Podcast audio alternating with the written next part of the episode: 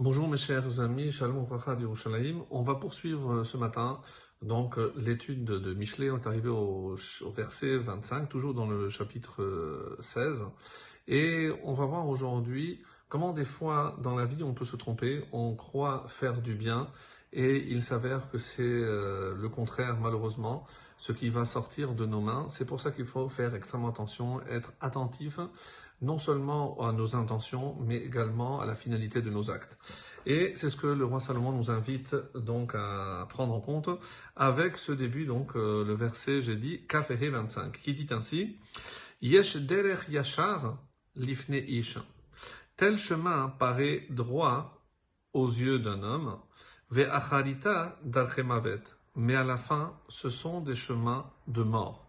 Alors, euh, vous allez me dire, mais comment c'est possible? Euh, Comment on peut se tromper de, tout à tout? Euh, alors qu'on pensait que c'était vraiment pour le bien, que c'était le, chemin droit Et au final, il est très dur, la finalité, donc finalement, c'est des chemins qui mènent à la mort. Alors, parmi les explications, nous avons par exemple le, le gras, le Gaon de Vilna, qui nous dira, il faut toujours se méfier de qui alors on l'appelle le Satan, on l'appelle le Yetzerara, on l'appelle aussi la Sitra Achara, l'autre côté. Pourquoi faut-il se méfier? Parce que sachez que des fois, il peut aussi se présenter sous des allures de, de bien. Euh, comme on peut imaginer aujourd'hui, ce n'est pas tous ceux qui euh, sont affublés d'un chapeau, une kippa et une barbe qui vont forcément prêcher le bien et donner un bon exemple.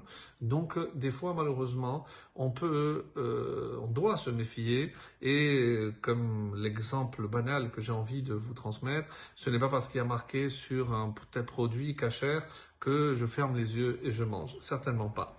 Alors, pourquoi? Parce que, ce chemin peut paraître droit. Et le Chida apporte une histoire. Alors, je vais vous la rapporter parce que moi, elle m'a beaucoup choqué et je n'ai pas trouvé de réponse. Donc, si quelqu'un euh, veut s'amuser à aller chercher, j'ai pourtant essayé de chercher dans d'autres commentaires.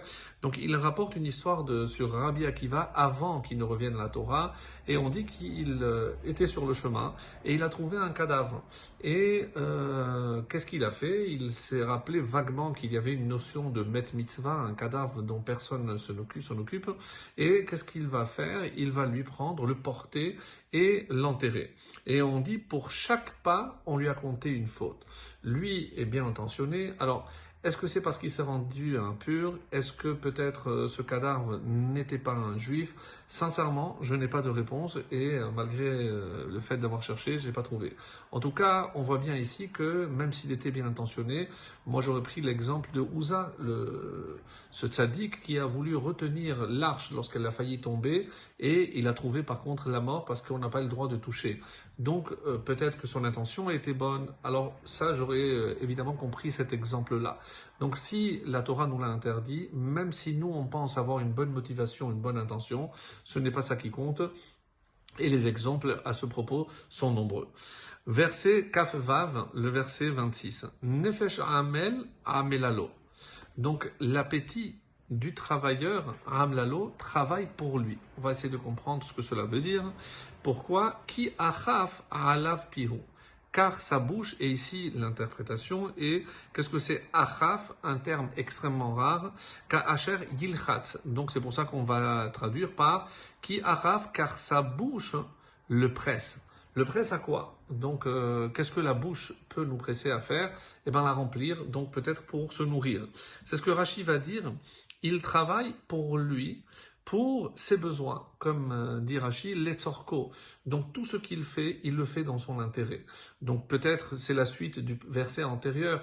Donc on pense euh, être utile à la société. Peut-être faut-il se demander si finalement ce qu'on fait, on ne le fait pas dans notre seul intérêt. Et le Radak euh, dira, il travaille pour subvenir à ses besoins là, c'est extrêmement louable, mais il finit par dépenser tout ce qu'il gagne. Parce que c'est vrai qu'il subvient à ce besoin, à ce besoin mais s'il ne met pas une limite, donc le fait que ça bouge, parce qu'il a besoin chaque fois plus, et c'est pour ça qu'on a traduit ici l'appétit. Parce que euh, plus on mange, plus on a faim, et peut-être qu'on va après créer des besoins, malheureusement, et on va travailler que pour le superflu, euh, comme c'est souvent malheureusement le cas. Et on termine euh, ce matin avec le Kaf Zayin, le 27, Ish al Korera, l'homme qui ne vaut rien, prépare le mal, le malheur, le malheur de l'autre, on va voir, sefatav ke esh tzarevet, et il y a comme un feu ardent, esh tzarevet, un feu ardent, al sefatav, et certains disent ici qu'il faut lire Sefato sur ses lèvres. Alors, comment les Chachamim m'expliquent Metsudot Tzion dit que, et c'est pour ça qu'on a traduit comme ça, Corée, c'est creuser, et euh, creuser pour faire le mal à autrui.